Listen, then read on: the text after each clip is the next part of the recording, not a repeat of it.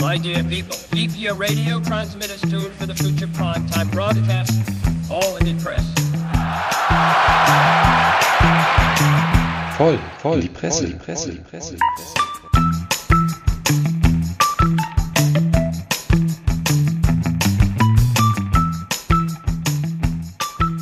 Hallo und herzlich willkommen zu einer weiteren spektakulären, sensationellen Episode unseres ebenso spektakulären und sensationellen Medienpodcasts voll in die Presse.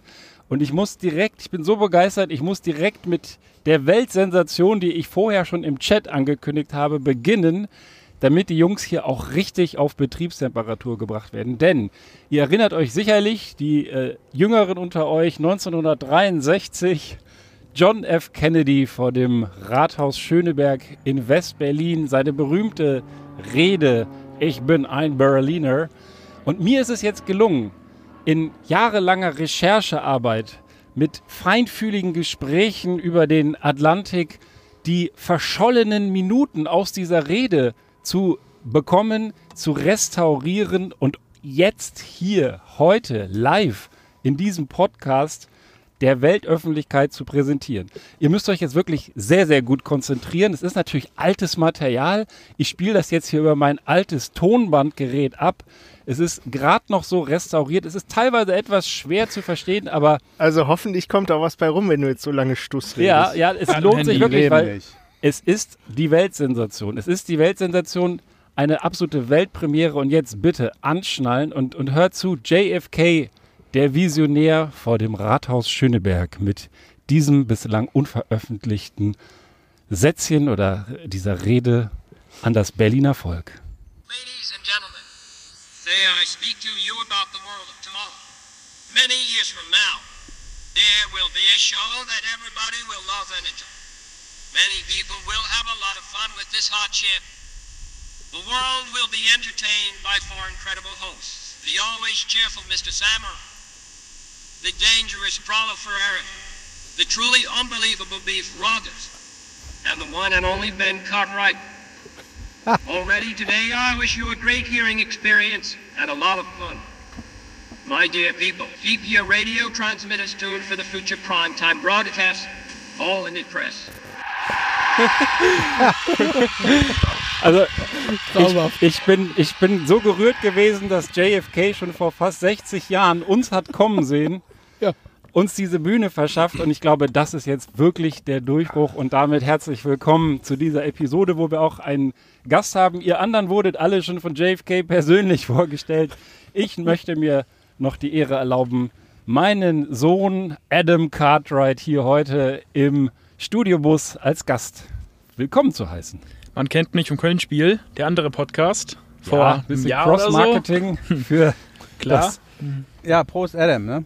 Prost, genau. Prost. Und der, Ja, der Prost. Sommer, der weiße Prost. Sommer, wir haben total krass sommerliche Temperaturen, hat auch schon San Miguel Especial verteilt.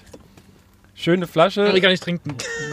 wunderbar. Der Adam besudelt sich schon. Das ist der Grund übrigens, Beef, warum du heute im anderen Bus sitzt. Er ist noch nicht ganz Studio, noch nicht ganz Studio rein oder wie Ja, das ist man? das erste Mal, dass ich das jetzt hier so im normalen Aufnahmeumkreis mache. Ja.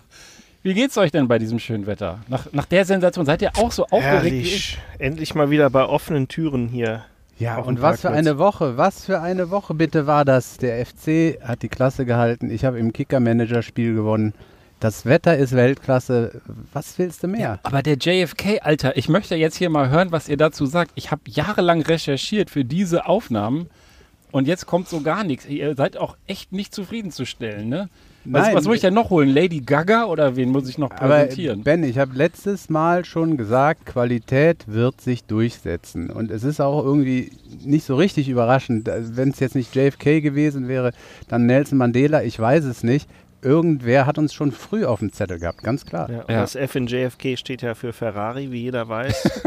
ich bin ja auch quasi indirekt Teil des Kennedy-Clans, ja. was letztendlich äh, gar nicht so toll ist, wenn man irgendwie am Leben bleiben will. Ich Das ist ja sagen, bei denen immer so ein Thema. Ja. Deswegen genießt es, solange ich noch hier bin.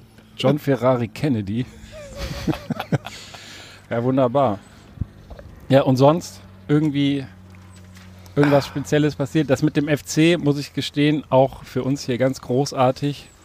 Ähm, ich glaube, alle bis auf einen, der sich nicht für Fußball interessiert, waren gestern recht glücklich. Auch mein Sohn Adam. Natürlich. Und das Schönste ist, in meiner Nachbarschaft brüllte es aus verschiedenen Gärten immer, ja, ja, da wusste ich, dass ich richtig wohne. Das ist ja auch ein, auch ein gutes Zeichen. Ach ja, und an Das der. Stelle auch einen äh, schönen Gruß und einen Glückwunsch an das Ruhrpott-Mädel, der VfL Bochum. Das darf man ja auch nicht unterschlagen. Stimmt. Hat's geschafft. Stimmt, schön, dass du daran denkst. Äh, Sag mal wieder, äh, ich sag ja, das ist so einer, der auch mitdenkt. Äh, genau, VfL Bochum spielen wir auch noch nächstes Jahr dann wieder Ja, wie gegen. geil ist das denn? Also das ist echt, das ist so ein, so ein, so ein richtiger Bundesligist. Nicht hier so, so, ein, so ein Kack wie Leipzig und Wolfsburg, sondern so ein richtig Ja. geiler, die arbeiten Fußball. Das fand ich ja gestern im Radio geil. Der Pistor, ne, der die WDR-Sportsendung moderiert, der sagt dann auch so, na, hoffentlich bleibt der FC drin. Ich glaube, der ist auch FC-Fan. Aber er sagte, hoffentlich bleibt er drin, weil sonst nächstes Jahr hier äh, Hoffenheim gegen Kräuter Fürth, wer will das denn sehen? Ne? Da habe ich auch gedacht, so, hm, kriegst du bestimmt noch wieder Ärger aus Hoffenheim für solche Sprüche. Aber ich fand's gut. Ja, ich finde es auch gut, wenn, ich habe den Spruch jetzt nicht gehört, aber ich finde, ganz ehrlich, ähm, immer, immer nur mit angezogener Handbremse quasseln und niemandem auf die Füße treten wollen, ist auch Mist. Ja, machen wir hier auch nicht. Wir ledern ja auch immer. nee, genau. Vor allem der. Beef, wenn der erstmal auf Temperatur ist, das Ah, Ich war eingenickt zwischen Immer- ja, ja. Immer die ganzen, ich hab's gesehen durch die Scheibe, deswegen. die ganzen Beleidigungen immer von dem, ey. Das ist echt. Ja, wir, wir, wir stilisieren den Prollo immer als den gefährlichsten von uns heraus, einfach nur um unsere Geheimwaffe unter dem Deckmäntelchen der Verschwiegenheit immer noch zücken zu können. So ist Ja, Achso, das galt jetzt mir, ne? ja, ja du bist die Ah, bin die Geheimwaffe. Geheimwaffe, Du ja, bist die Geheimwaffe. Ach nee. es. Ja. So, aber viel wichtiger als Geheimwaffen. Achtung, Achtung! Die untere Bodenschutzbehörde der Stadt Bonn macht auf die Auszeichnung des Lösbodens als Boden des Jahres 2021 aufmerksam. Pressemitteilung von vorletzter Woche. Was sagt ihr dazu? Was willst du uns erzählen? Ein Boden des Jahres. Der Boden des Jahres Lösboden? 21, der Lösboden. Das ist ein Sediment, äh, welches sich in der Eiszeit in Bereichen vor den Gletschern abgelagert hat. Das besteht aus feinem Sand und noch kleineren Körnern, dem sogenannten Schluff. Ja, also nicht zu verwechseln mit, mit Schluffsammer, sondern der, da gibt es auch, das ist sein Vorname, aber bitte nicht weiter sagen. Ja, und so äh, hat sich das Zeug eben übrigens auch in Bonn, äh, hat ordentlich was abbekommen der Boden des Jahres. Da wächst und gedeiht es. Sehr fruchtbar. Ähm, und äh, hier lässt sich ein David Bayer zitieren, der Leiter des Amtes für Umwelt und Stadtgrün. Auch ein geiles Amt eigentlich. Ja. Vielleicht denken Sie bei Ihrem nächsten Spaziergang durch den Kottenforst oder durch das Messdorfer Feld an dieses Geschenk der Eiszeit, sagt er, ja. Und, Also- und ist, das, ist So. das direkt der Boden, auf dem wir latschen, oder findet man den erst in fünf Meter Tiefe? Nee, das ist so ein, äh, so ein äh, schöner klassischer Deckboden. Ähm, darunter weiß man nicht, Schiefer oder so, hier auch aus der Eifel. Und, äh, Also dafür muss ich aber zum Messdorfer Feld, den habe ich nicht im Garten, oder Ja. was? Nee. Nee, Aber das- sag mal, das hat beim Messdorfer. Feld denken wir beide an was anderes, ne? Ja, Ich denke an unseren Kumpel Uli und die Nacht, nachdem wir bei unserer Chefin da durchgegangen sind und uns noch äh, geheimste Geheimgeschichten erzählt haben und gesagt haben immer, was wir im Messdorfer Feld erzählen, bleibt im Messdorfer Feld. Kannst du dich noch daran erinnern? Ja. Da auf der Parkbank. ja, selbstverständlich. Wir haben dem Uli ja gesagt, er hätte auch umkehren können. Äh, ja, äh, genau, er hätte umgehen können und er hätte auch äh, ein bisschen was für sich behalten können. So werden wir mit, dieser, mit diesem Wissen unser Leben lang klarkommen müssen, aber es bleibt alles im Messdorfer Ja, also wir dürfen jetzt nicht drüber reden, wenn ihr euch jetzt fragt, was wollen die Typen, was erzählen die da? Wir dürfen nicht drüber reden, es geht nicht. Nee, außer im Messdorfer Feld, wenn wir da so einen Schluffboden uns dann. Ja, der Schluffboden. Das, äh, wisst ihr eigentlich, was der Boden äh, des letzten Jahres war? Sammer müsste es eigentlich wissen. Nö. Watt? Äh, Parkett Das Watt. Was? Also oder Lominord. seit 2005 verle verleihen die das Zeug und äh, da sind so Dinge wie Niedermoor oder auch Stauwasserboden. Ja, Kippenboden, dachte ich erst, okay, klickst du mal nicht drauf, ist bestimmt irgendwie, Hm. ja. Also es gibt jede Menge Art von Boden. Es ist eigentlich erstaunlich, dass sich Leute damit sowas beschäftigen. Kippenboden ist doch wahrscheinlich irgendwie um, um Aschenbecher rum. Kneipe. Ja, Eingangsbereich von der Kneipe. Habe ich auch gedacht. Ja. Ja, aber dann denkt mal drüber nach, wenn ihr euch das nächste Mal auf dem Lössboden löst. Also das ist dann ähm, was anderes. ja. oder wenn man sich da einen reinlötet. Hm. Hm. Okay. Naja, Ja. der Wortwitz ist nicht so angekommen. Nee. Aber Äh, aber, aber witzig und, und äh, wo der Prollo drauf, mich darauf ansprach, Watt, ja, hätte ich wissen müssen, Watt ist, Watt ist, habe ich auch gedacht, als ich das gelesen habe äh, im, im äh, Nachrichtenmagazin Kölner Express. Ähm, Boah, du Sack, ich sehe das Foto, du hast meinen Artikel geklaut. Geiler Artikel, ich bin jetzt ruhig, aber ich sehe, du hast meinen Artikel geklaut. Beziehungsweise ich habe ihn auch gesehen, ja. ja, also Ja. man muss halt schnell sein. Ne? Ja, Ähm, äh, mal hier. Ja, jetzt stellt euch mal vor, da ist eine Journalistin, äh, eine Dänin in äh, Kopenhagen spielt das Ganze. Und äh, wie hier auch haben die dort mit Corona zu kämpfen und Lockdown und so weiter. Ist ja nicht Schweden. Ne? Ähm, und da haben dann auch die Etablissements zu und auch die Swingerclubs und jetzt gab es eine Neueröffnung. Nicht eine Neueröffnung, naja gut, neu, aber eine Wiedereröffnung Wiedereröffnung, ist es. Ja, genau, eine Wiedereröffnung. Und äh, die Luise Fischer vom dänischen Sender Radio 4, die wollte davon berichten, wollte also sozusagen live dabei sein bei dieser Das Wiedereröffnung. klingt schon so lüstern.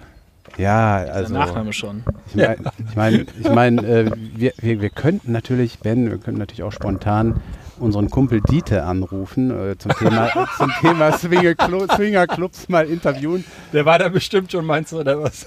Ja, weiß ich nicht, Letzten aber, Dänemark-Urlaub. aber jedenfalls kann er da vielleicht ein bisschen Expertise zum Besten geben. Ja. Ähm, ähm, ja, jedenfalls, sie äh, ist dann dabei, Wiedereröffnung und äh, mit ihrem, wie gesagt, das Radio, ja, mit ihrem Tonbandgerät interviewt die Leute da. Ähm, ähm, und, und plötzlich, mitten im Interview, während sie mit den Leuten da vor Ort spricht, hört man es nur noch so klatschen. man hört es nur noch so Aber nicht klatschen. Beifall klatsch, wahrscheinlich. Klatsch, klatsch, klatsch. Und, und dann hört man, hört man sie noch stöhnen und dann hört man noch jemand anderen stöhnen. Und da geht es da mitten im Interview zur Sache. Also, äh, um es mal eben ganz kurz und knapp zusammenzufassen, die hat mitten im Interview angefangen, mit den Typen da im Swinger-Club zu vögeln und ähm, hat aber ihr Interview äh, trotzdem durchgezogen. Und alles, was sie anhatte, war das Radio. Genau, genau. alles, alles, was sie anhatte, war das Radio. Ähm, ähm, die, die Programmchefin, äh, also ihre Programmchefin, lobt den Einsatz der Kollegin. ja. Sie sagt, ich finde es cool, wenn unsere Reporter damit experimentieren, Journalismus auf andere Weise zu machen. Und will die Programmchefin jetzt eine Fortsetzungsgeschichte selber produzieren? Oder? Also davon ist hier nichts bekannt, äh, aber ähm, ähm, ich finde die Erklärung auch von ihr selbst äh, so, so cool, wieso sie sich so äh, weit darauf eingelassen hat. Sie sagt nämlich, ja, die, So die Frau so tief, Bombewitz. die Swinger-Szene ist sehr verschlossen, sagt sie dann einem anderen Nachrichtenportal. Sie habe daher eine vertrauensvolle Atmosphäre schaffen wollen. Ja, die, Ich glaube, wir die, machen einiges falsch. die krassen Methoden der Klatschpresse. Wir machen einiges falsch in diesem Podcast. Ja, wir machen, wir machen echt einiges falsch. Und ähm, ja, dann erzählt sie noch, wie es dazu gekommen ist. Sie haben da irgendwie auf dem Bett das Interview geführt, dann ist sie irgendwie, dann haben sie sich irgendwann angefasst und dann ging es halt zur Sache. Details sind vielleicht auch, äh, lässt man vielleicht auch lieber doch weg. Aber wen hat Ähm. die denn interviewt? Sich, also hat die quasi berichtet oder hatte die dann ihr, ihren Gegenüber, ihren Geschlechtspartner dann auch noch interviewt währenddessen? Ja, sie hat, sie hat äh, äh, die interviewt, das war, war der eigentliche. Also alle, die da in dem Raum waren oder was? Ja, genau. Genau. Ah, ja. weiß nicht, das hört sich so an, als ob da irgendwie drei Typen dabei gewesen wären. Und sie sagt noch, ja, die wollten ihr dann äh, noch zeigen, was man in einem Swingerclub so tun kann, sagt sie, ja. Hm. Ähm, und äh, dabei hat sie dann eben sozusagen das Ganze also sich nicht nur theoretisch schildern lassen, sondern auch praktisch und hat eben mitgemacht. Und, ähm, Und das Tonbandgerät mitlaufen lassen. das Tonbandgerät mitlaufen lassen. Das ist übrigens äh, bei Twitter zu finden, beziehungsweise über den Ex Express-Artikel, wo das, äh, dieser, dieser Twitter-Ausschnitt eingebettet ist, könnt ihr das dann in, auch euch reinziehen. Das ist dann in unseren Shownotes zu finden. Geheimtipp. Ähm, jetzt jetzt äh, kann man natürlich äh, das lustig finden. Es gibt aber wohl auch Journalisten, die es nicht so witzig finden. Da gab es wohl auch Kritik. Äh, einige Journalisten haben gesagt, sie hätte eine rote oder eine Linie überschritten. Reporter sollten sich nur selbst einbringen, wenn es keine andere Möglichkeit gäbe für investigative Recherche. Da gibt es doch den alten Journalistenschulspruch, man soll sich nicht mit einer Sache gemein machen, auch nicht mit einer guten. Ja, und wenn es im Hintergrund noch so klatscht, da muss man auch mal den, ja, So. Ja. Übrigens, Paulo, das Einzige, was, was sie anhatte, war natürlich das Tonbandgerät. Ja, die Pointe ist eben ganz schön in die Hose gegangen. Die Pointe ist in die Hose gegangen. Prollo, aber ich wundere mich jetzt schon, das hört sich so ein bisschen distanziert an und ich wundere mich insofern, weil ich mich erinnere, du bist eigentlich nicht nur unser Verbraucherschützer hier, sondern du bist auch ein bisschen unser Rotlichtbeauftragter hier immer Du hast gewesen. doch auch so ein paar Swingerclubs. Ja, sicher.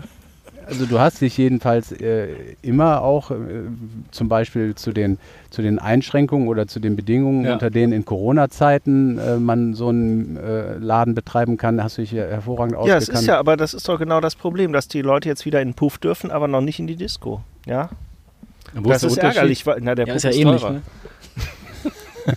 Ist doch ganz klar, da wird doch wieder krumme Geschäfte sind doch da in der Mache.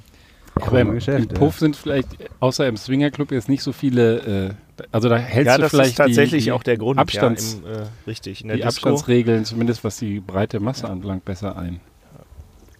Ja, in der man kann, Disco äh, reibt man sich ja eher mal im Mitbesucher. Das ist im Puff eigentlich meistens unerwünscht. Aber das halt im Puff ist dann so, das Wort G-Punkt kriegt dann eine ganz neue Bedeutung, wenn man immer über die drei Gs spricht, ne? Früher hat man immer so den G-Punkt gesucht und jetzt wurde immer so getestet, geimpft, genesen. ja, und beim, beim Swingerclub Gepoppt. kannst du da ja, genau, gepoppt. noch. aber, aber jetzt mal ehrlich, mit den, wo der Prollo das schon anspricht, mit den äh, Einschränkungen äh, durch die ganzen Corona-Regeln, das ist ja auch wirklich teilweise nicht nachvollziehbar. Ich war jetzt die, äh, nicht die Tage, sondern genau genommen gestern äh, hier an unserem kleinen Markt und da ist dann auch ein Eiscafé. Ich setze mich da ganz arglos hin und dann kommt die Kellnerin und fragt eben, ob ich einen Impfpass hätte mit zwei Impfungen, ob ich getestet sei und sonst irgendwie was. War ich natürlich alles nicht, hatte ich natürlich alles nicht. Habe ich mich entschuldigt, bin wieder brav aufgestanden. Die Tische waren meterweit auseinander. Es ging ein Lüftchen, herrlich. Da kannst du dich in 100 Jahren nicht anstecken. Und dann, was mache ich? Ich gehe zu dem, äh, zu dem Verkäufer, der da für die äh, To-Go-Leute steht, kaufe eine Kugel Eis für meinen Sohn und setze mich unmittelbar neben dem Café auf eine Bank, äh, wo ich sitzen darf dann auch.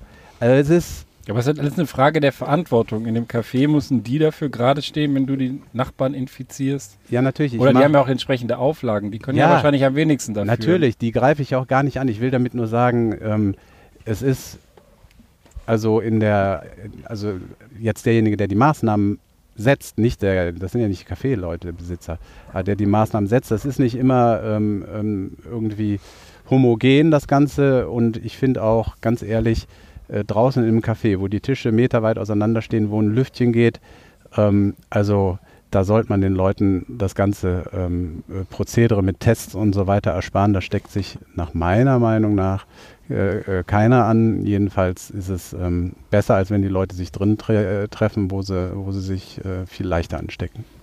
Ja. Naja, steckst du nicht drin. Nee. Apropos nicht drin stecken.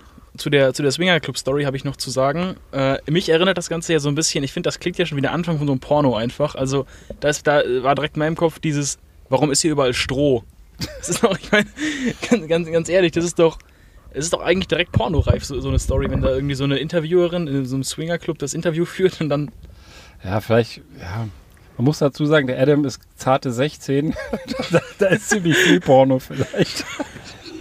Ja, Ja, äh, natürlich ist das Porno. Also das ist natürlich auch vor allem eine Grenzüberschreitung und deswegen regen sich ja auch die arrivierten Investigativjournalisten äh, darüber auf, weil das jetzt neue, vielleicht neue, die Grenzen noch mal weiter verschiebt. Ver, äh, äh, wenn man sich vorstellt, irgendwelche Kriegsreporter, die dann da über den Krieg äh, berichten, die greifen ja auch nicht zur Waffe und ballern dann mal irgendwie äh, fünf Feinde um und sagen, ah, hier, ne? also ich bin gerade ganz, ich musste hier ganz äh, ganz tief da einsteigen in die lebhafte Materie. Ist Berichterstattung. Halt, auf der anderen Seite, mein Gott, also erstens ist, glaube ich, Dänemark deutlich liberaler als, als Deutschland und ich, ich finde es persönlich auch jetzt, muss, man muss sich das ja nicht anhören und es ist noch dazu Radio. Es wird ja jetzt nicht Pornobilder da.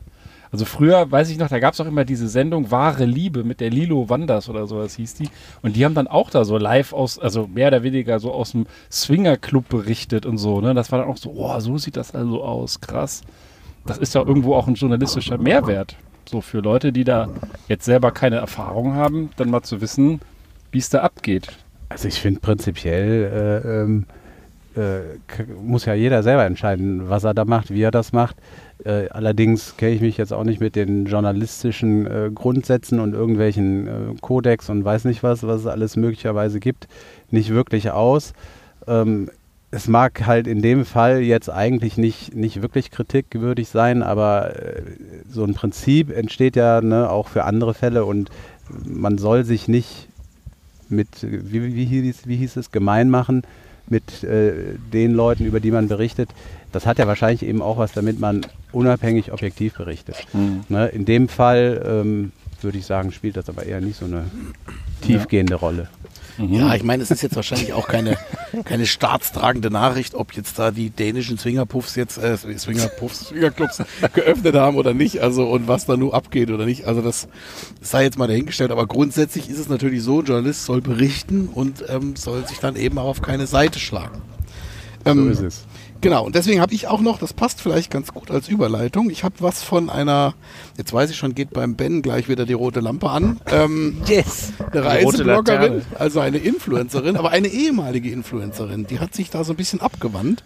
Und das fand ich ganz interessant, wie sie das geschildert hat. Ähm, erstens, wie sie dazu gekommen ist und B, oder zweitens, wie sie dann quasi, ähm, also dass ihr Corona quasi die Entscheidung abgenommen hat, ob sie damit wieder aufhört. Ähm, und zwar ähm, geht es darum, ist eine Reisebloggerin, die ähm, hat halt ähm, erst ganz normalen Job gehabt, relativ äh, gut dotierten, gut bezahlt und ist selbst viel gereist und hat so nebenbei aus, aus Spaß im Prinzip so eine Art Reiseblog gemacht und hat über ihre privaten Reisen berichtet und ist dann sukzessive ähm, äh, quasi, hat dann Angebote bekommen, hat dann auch Einladungen zu Pressereisen etc. bekommen und ist dann irgendwann nach einem guten Jahr, hat sie ihren Job aufgegeben und hat dann das Bloggen zum Hauptberuf gemacht. Sprich, ähm, sie war Reisebloggerin und Influencerin und ähm, hat dann eben, sagt sie hier auch, dann wäre das so als Hobbybloggerin, klingt das erstmal verlockend, wenn man kostenlos für eine Woche in die Karibik fliegen kann, dort in einem Club am Meer chillen oder in äh, stylischen Luxushotels übernachten darf und darüber nur im Nachgang einen Reisebericht schreiben soll. Ähm, aber, und das ist eben das Problem, sie musste dann doch auf Dauer dann eine bestimmte Summe, sie sagt hier ungefähr 3000 Euro brutto, musste monatlich an Einnahmen generieren. Und ähm, das führt einem dann so ein bisschen in die Spirale oder in den Zwang, dass man dauernd Werbung schaltet in allen Facetten. Also sprich, ähm, Werbung schaltet, wie das die Influencer auch machen, die dann immer so einen direkten Bezug zu ihrer Person bzw. zu sich dann halt haben. Das heißt, ähm, äh, und dann wird es dann halt sehr schwierig, weil man da natürlich relativ viel Werbung schalten muss und dann irgendwann hat man das Problem, dass man, ähm, da kommt wieder das böse Wort Authentizität, Authentizität, also authentisch bleiben, dann durchaus nicht mehr gegeben ist. Also Werbung schalten auf dem, auf dem Blog jetzt, so links, Genau, rechts. Werbung unten auf dem Blog, ähm, Ja. auf allen Bereichen, beziehungsweise nicht nur so Werbebanner in Anführungsstrichen, sondern halt eben auch ähm, Also tatsächlich Affiliate-Links und so sie Scheiß, nutzt ne? halt, ich Ja. nutze dies und jenes, Ja, wenn ja, ich auf ja. der Reise bin, weil das ist halt super. Ja. Und ähm, So Product Placements quasi. genau, Ja, Product- ich glaube, Affiliate, ne? Die verdienen dann, wenn du da draufklickst und das. Ein Affiliate-Link ist ein Link, wo oder das ist zum Beispiel für Amazon und wenn du da, da drauf gehst, dann irgendwie kriegt der oder YouTuber oder Streamer, Influencer, was auch immer, irgendwie 5% davon. Genau. Aber da, da, dadurch kriegt aber Amazon keine Einnahmen, außer halt, dass der YouTuber es bewirbt. Genau. Und der, die Kunst ist halt, dass man da natürlich dann auch wirklich viel machen muss, um einfach auch Geld zu generieren. Ähm, und vor allen Dingen, ihr wurden dann aber auch die Themen diktiert, also für ihren Reiseblog. Das heißt, sie konnte dann auch gar nicht mehr ähm, äh, für sich entscheiden, über was und wen sie berichtet oder von wo sie berichtet und auch nicht die Inhalte, sondern die wurden dann sukzessive immer weiter vorgeschrieben. Aber von, von wem? Hatte sie Von dann so den- feste Werbepartner? Von den Werbetreibenden beziehungsweise von den Anbietern, die ihr dann auch die Reise finanziert haben, etc. etc. Also das sind dann ja unterschiedliche Partner. Ähm, also sie sagt zum Beispiel, und das ist dann irgendwann auch absurd, also sie sollte dann mal für vier Tage in Frankreich eine geplante Radwanderweg-Promotion machen und war in dieser ganzen Zeit nur zweieinhalb Stunden auf einem Fahrrad. Und sagt, das macht halt irgendwie keinen Sinn, wenn ich eine Radwandergeschichte mache und dann in- an vier Tagen insgesamt nur zweieinhalb Stunden auf dem Fahrrad sitze. Das ist halt einfach nicht ehrlich. Also sie hatte tatsächlich irgendwann ein Problem mit der Ehrlichkeit. Ähm, und ähm, hat dann hier auch einen ganz schönen Satz geschrieben, also lebe nicht dein Leben, sondern poste deinen Traum. Und das ist letzten Endes das, worauf so ein bisschen hinausläuft, dass man die ganze Zeit letzten Endes nur dabei ist zu posten, äh, möglichst irgendwie Inhalt auf die jeweilige Seite zu, zu liefern, dann auch wieder dann immer wieder Reaktionen der Leserinnen und Leser einzufordern, um das Ganze immer weiter voranzutreiben. Aber das hat halt einfach nichts und auch gar nichts mehr damit zu tun, dass man unabhängig berichtet. Also ist eben so, und da verwischen ja die Grenzen ganz stark, beziehungsweise verwischen schon nicht mehr, sondern also auch eine vorherige Grenze, die möglicherweise da gewesen ist, dass sie halt mehr oder weniger unabhängig berichtet hat als Reisebloggerin, das wird dann völlig von der Werbung und von den dadurch verbundenen Zwängen aufgefressen. Und das fand ich echt ganz spannend. Und ähm, sie ist jetzt auch raus. Also bei Corona war halt nicht mehr viel mit Mhm. Reisetätigkeit, logischerweise. War vorher aber schon am Zweifeln, ob das für sie jetzt selbst der gute oder richtige Weg ist. Und ähm, hat dann auch noch, natürlich spricht dann auch noch mal an in dem längeren Bericht, dass natürlich dann auch durch diese, ähm, also dass man im Prinzip ja auch zum Beispiel nur solche Themen setzen soll und muss, ähm, die die meisten Menschen interessieren. Das sind eher so City-Trips oder eben Massentourismusziele. Und ähm, dann kommen natürlich dann die beliebten, auch bei Instagram dann immer wieder geposteten einschlägigen Hotspots, wo dann diese Selbstinszenierung und Kulisse kombiniert wird. Ja. Ähm, und das ist, ist ähm, sagt aus ihrer Sicht, Sicht halt einfach wirklich äh, eine ganz schwierige Geschichte.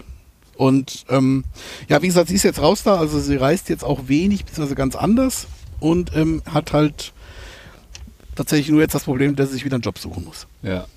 Ja. Ja, aber finde ich ja eigentlich immer, eine, eine, weil du sagtest, ich würde da so ausrasten oder so, ich finde es ja eigentlich mal eine erfrischende Wendung der Dinge, dass Leute auch mal äh, sozusagen hinter die Kulissen schauen, weil genau so ist es ja auch und f- das meiste ist äh, Fake, was man da sieht. Ne? Auch irgendwie auf dem Fahrrad, äh, tolle Berichte. Ja. Natürlich musst du dieses Leben irgendwie finanzieren durch, durch Geldgeber und die haben auch eigene Interessen. Und das ist ganz schwierig, das ist eine Gratwanderung. Ich will das nicht sagen, dass alle Blogger so unterwegs sind. Manche sind vielleicht so groß, sie können vielleicht noch mehr selber bestimmen. Aber es ist, äh, es ist wirklich schwierig, da noch die Spreu vom Weizen zu trennen. Und Letztendlich ist der Reiseblocker auch nur der Paketbote der Tourismusindustrie. ja, oder ein neuer Marketingarm, Ja. schlicht und ergreifend. Ja, aber, Ja. Das, aber wenn man dann so idealistisch unterwegs ist, jetzt wie die Frau, von der der Beef berichtet, dann kann man ja theoretisch, so rein theoretisch, ist vielleicht dann tatsächlich ein Zuschussgeschäft. Man muss sich leisten können. Aber dann könnte man ja theoretisch schon fast eine Marktlücke besetzen, nämlich wirklich einen unabhängigen, objektiven ähm, Reisebericht, Reiseführer, wie auch immer man das Ganze nennen möchte, schreiben. Das ist ja, Ja, so, ist, so ist sie ja gestartet, ne? aber, Ja. das, ähm, aber sie sagt dann halt, irgendwann hat sie ihren Job aufgegeben, um quasi nur noch oder noch mehr reisen zu können. Ansonsten hat sie natürlich auch äh, eingeschränktes Zeitbudget gehabt. Ähm, aber ähm, naja, wenn du das dann voll machst, dann musst du natürlich irgendwie sehen, wo die Kohle herkommt. Und das ähm, und dann gerätst du in diese Zwänge, die sie hier dann auch beschreibt und die dann auch ich das wette, Problem da waren. geschrieben, oder? Äh, nee, das jetzt Kommt noch gar nicht. Nein, nein, noch. wahrscheinlich kommt das dann noch, ähm, mein Leben danach. Aber Ja. ähm, naja, wie gesagt, ich fand es ja eigentlich, wir, wir haben ja üblicherweise, dre- dreschen wir ja immer auf diese Ja. Influencer ein und im Prinzip ja auch völlig zu Recht. Genau. Und Ja. ähm, nichtsdestotrotz fand ich es einfach mal ganz gut, ähm, wenn man den Feind mal kennt und ähm, sich mal ein bisschen einen Blick darauf wirft, wie das denn überhaupt abläuft. Ähm, Genau. Und apropos bei dem, bei dem Thema Eindreschen, ich, ich will dich nicht unterbrechen, falls du da noch. Hast du aber schon. Noch, ja, dann red erstmal weiter. Nein, aber ich, hab- bin jetzt hab noch- beleidigt. Okay, okay. Das ist auch unser Beef. Ja, gleich, ihr kocht schon. Komm, jetzt mach mal weiter. Wenn ich bis Ende der Sendung nicht mindestens 200 generiert habe, muss ich wieder Genau. hier Wolltest du noch- wolltest du noch sammeln einen Link gehen. platzieren? Ich habe schon geguckt, ob Pfandflaschen draußen liegen. Du hast noch die Seite. Komm, du hast da noch eine Seite. Ist so schwierig hier über die Busse. Ich habe keine Seite. Nee, ich habe einen anderen Artikel jetzt noch. Ach so, ja, mein Gott, dann sei doch endlich mal still und, Habt ihr- und heul nicht Ich habe doch gar nichts gesagt. Ich wollte doch gerade unserem Studiogast auch mal eine Bühne bereiten, weil ihr sagt, ihr schreibt ja mir immer zu, dass ich so der Influencer-Hasser bin. Und der Grund, warum der Adam Cartwright hier heute mitgekommen ist, ist unser Sonntagsfrühstück heute Morgen, wo ich sehr amüsiert feststellte, dass mein ältester Spross genauso steil geht auf Influencer, in dem, in dem Fall zwölfjährige blonde Mädels, die da irgendwelche Halbwahrheiten ins Internet pusten.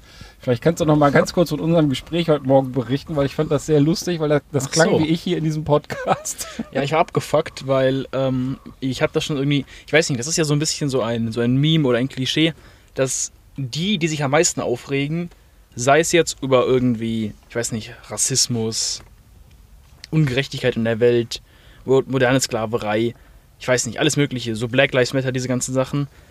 Und ich habe immer das Gefühl, dass die, die sich da am meisten aufregen, auch die sind, die am wenigsten davon mitbekommen, die am wenigsten Ahnung haben, aber einfach nur irgendwo auf Instagram oder Twitter irgendwie was davon lesen und dann sind die so, oh mein Gott, ja, LGBTQ muss unterstützt werden, oh ja, Black Lives Matter. Und das sind halt in meinem Beispiel meistens irgendwelche zwölfjährigen Mädchen, die, äh, irgendwelche zwölfjährigen, weißen, am besten noch blonden Mädchen, die noch nie in ihrem Leben irgendwie Diskriminierung erfahren haben, hier in Deutschland aufgewachsen sind, in einer, in einer reichen Familie.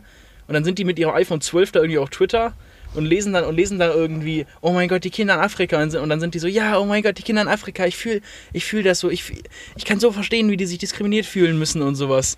Und das ist da irgendwie sowas, was mich persönlich dann wiederum aufregt, weil ich denke mir so, ich meine, die sind ja noch, die haben ja noch weniger Ahnung als wir alle zusammen hier. Ich meine, ich will jetzt nicht behaupten, dass, einer von, dass irgendeiner von uns hier irgendwie eine, eine ernsthafte Ahnung hat von irgendwelchen Ungerechtigkeiten auf der Welt.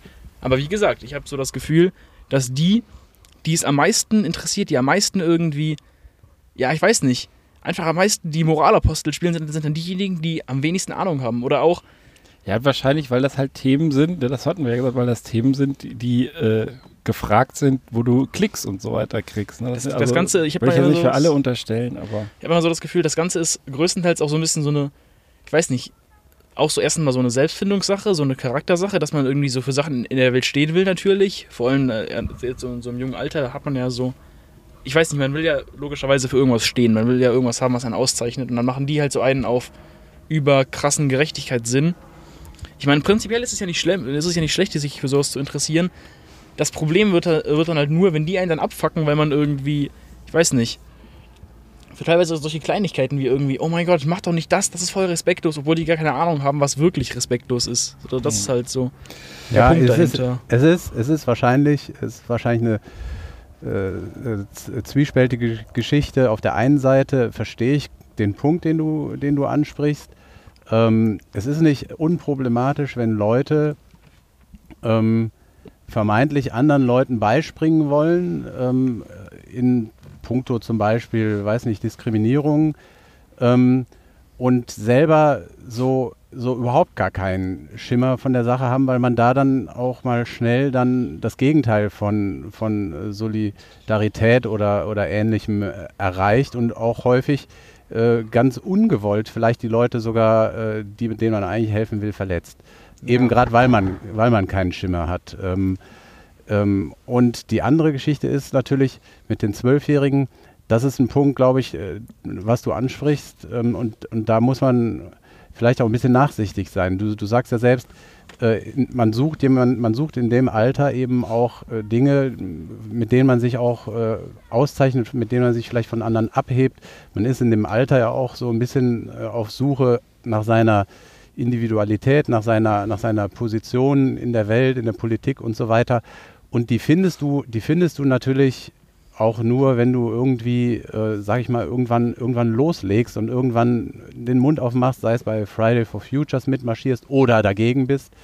Ähm, das, das, sind, das sind Dinge, ähm, äh, häufig sind es natürlich junge Leute, die, die naturgemäß aufgrund ihres jungen Alters eben noch äh, nicht die Lebenserfahrung haben, um tiefgehend äh, von über diese Themen sprechen zu können.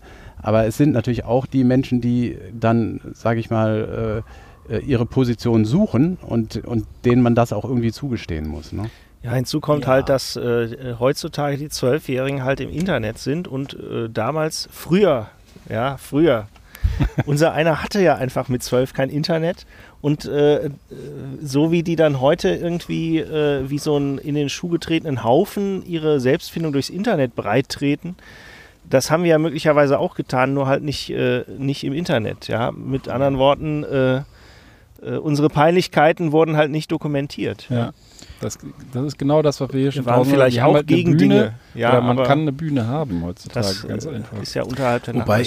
Wobei man ja auch mit dieser Bühne immer dann auch drüber nachdenken muss, wie, ähm, wie lang anhaltend oder nachhaltig dann auch solche Posts oder was auch immer dann sind. Also ist das dann genauso schnell auch wieder vergessen von der Zielgruppe, weil ich denke, es gibt jetzt eine überschaubare Menge von, ich sag mal, 35-Jährigen, die sich jetzt irgendwelche Podcasts von 12-Jährigen anhe- anhören und äh, oder irgendwelche ähm, oder Instagram-Posts und was auch immer. Und dann denke ich mir halt, ähm, ist dann das Thema auch genauso schnell wieder durch, wie es ähm, wie es aufgepoppt ist. Das ähm, würde ich jetzt auch vermuten, dass dann schon ein, eine extreme Durchsatzrate ist.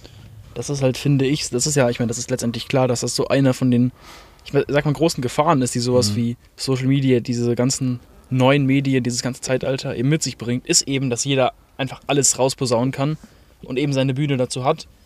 Es gibt ja auch das, äh, das genaue Gegen, also das gegenteilige Extrembeispiel. Das sind dann vielleicht irgendwelche Leute, die, ich weiß nicht, vielleicht in, in einem ähnlichen Alter, ich meine, das muss jetzt ja nicht, nicht nur zwölf sein, das ist ja, das kann man ja auch gar nicht so verallgemeinern, aber halt generell Leute, die keine Ahnung haben über das gesamte Thema und dann halt auf der, auf der anderen Seite irgendwie extreme Witze darüber machen, irgendwie sagen, ja, schwarzer Humor hat für mich keine Grenzen oder sowas.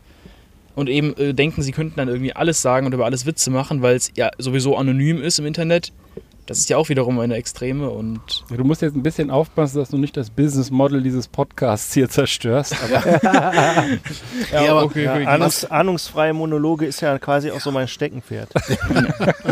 Aber was das auch das Thema nochmal angeht, auch mit den, mit den, ob das nicht ris- riskant, riskant ist, dass die Nachrichten dann so ein bisschen, wenn es dann jeder rausposaunt oder das dann viele Nachrichten.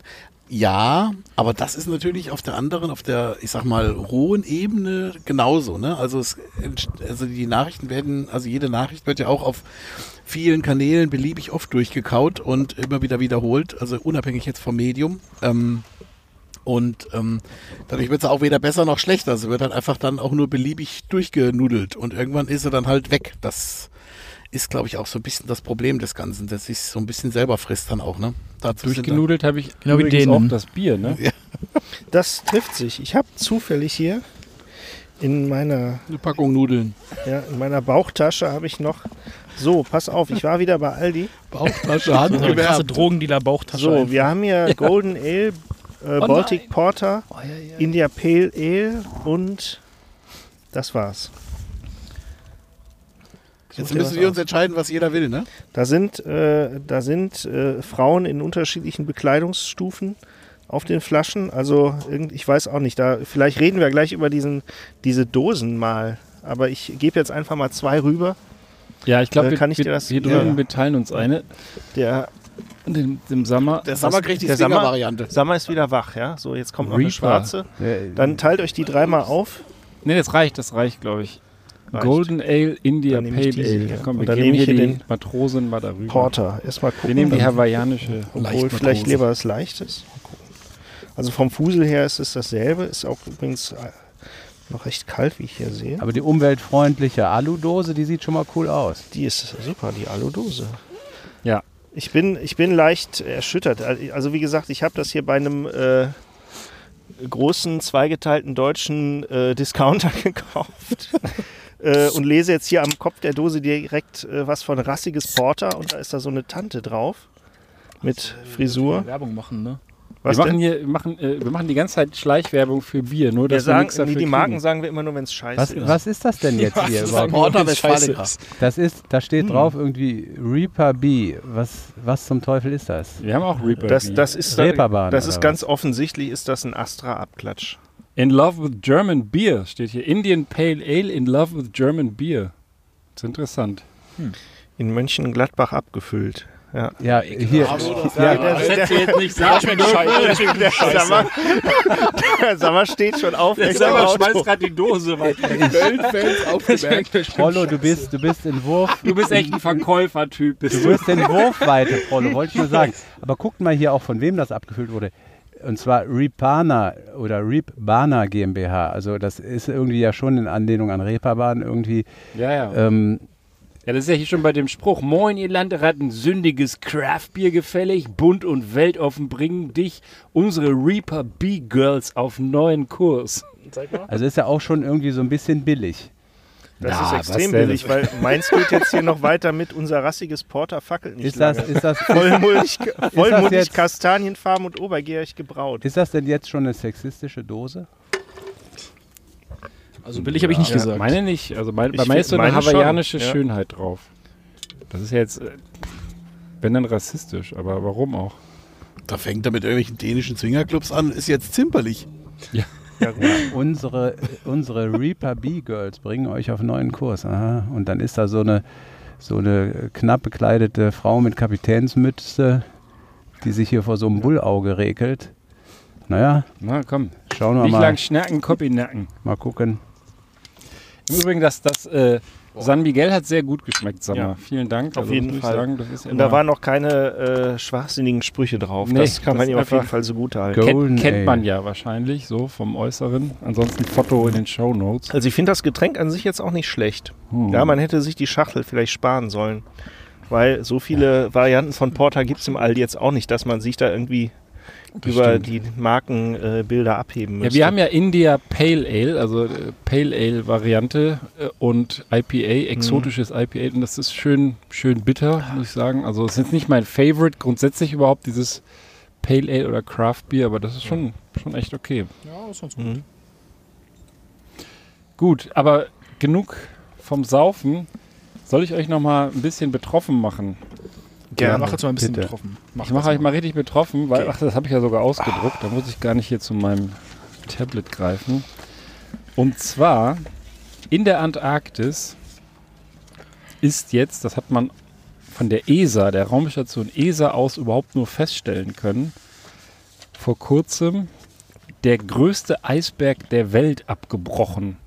Ah, Und ja. wenn man sich das mal vorstellt, also ich, das ist jetzt ähm, eine recht simple Geschichte eigentlich, da wird auch so ein bisschen beschrieben, wie das so ist mit den Eisbergen. Wir sind hier in der Weddell Sea am Südpol und da gibt es äh, sogenannte Nebenmeere, so, so steht das hier, und eins davon ist das Weddell-Meer oder Randmeere, sorry, Randmeere des südlichen Ozeans und da ist auch eben das Weddell-Meer.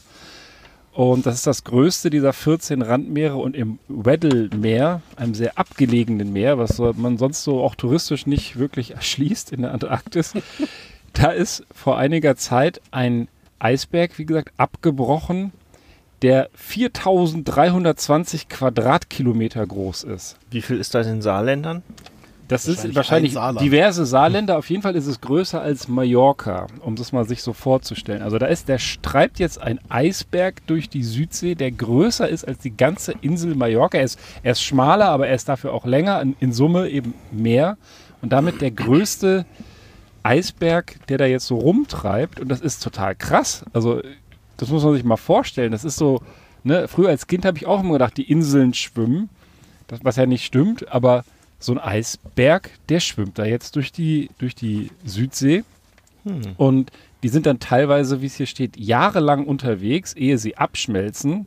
Und das ist ja wahrscheinlich auch ganz schön viel Wasser, was dann da geschmolzen wird. War Und- das denn, äh, ich will jetzt deine äh, Recherchefähigkeiten nicht unnötig testen, aber war das, also schwamm der schon vorher rum oder war das so ein Eisteil, der tatsächlich auf Land ist? Weil das Problem am Südpol ist ja generell, dass das halt Landmassen sind und alles, was da so runterkommt an Eis, das ja teilweise bis tausende Meter hoch ist, erhöht halt den Meeresspiegel. Ja, Ja. wenn das jetzt schon vorher rumschwimmt, wir wissen ja, ne, Eis verdrängt immer nur so viel Wasser Ja. Bis, äh, Also so, so wie ich es verstanden habe, war das schon mit dem Festland verbunden, aber Teil, das ist hier Teil dieses Ronne Eisshelf, also schon eine Eisscholle, die grundsätzlich fest äh, da, äh, fest mit dem, mit dem dann irgendwo äh, vorhandenen Boden ver verbunden ist, aber das ist jetzt halt abgebrochen. Ne? Ob das jetzt zu einer, für sich genommen, für eine wahnsinnige Erhöhung gesorgt hat, weiß ich nicht, aber es schmilzt halt auf Dauer und äh, treibt da jetzt durch die Gegend. Und ich hatte mal so ein lustiges Taschenbuch gelesen, wo der äh, hier der Dagobert sich nämlich auch irgendwie so einen Eisberg hat bauen lassen mit Landeplatz und allem. Mhm. Ja, das ist Ja, für sich für sich genommen vielleicht noch ein kleinen äh, Fun Fact oder ein kleinen ist eher so Nerd Fact, muss ich sagen. Ähm, das ist ja nichts Ungewöhnliches, dass so Eisteile da abbrechen. Da wachsen quasi auch theoretisch neue nach. Aber äh, eben die Geschwindigkeit und die Größe dieser abbrechenden Eisteile ist halt alarmierend.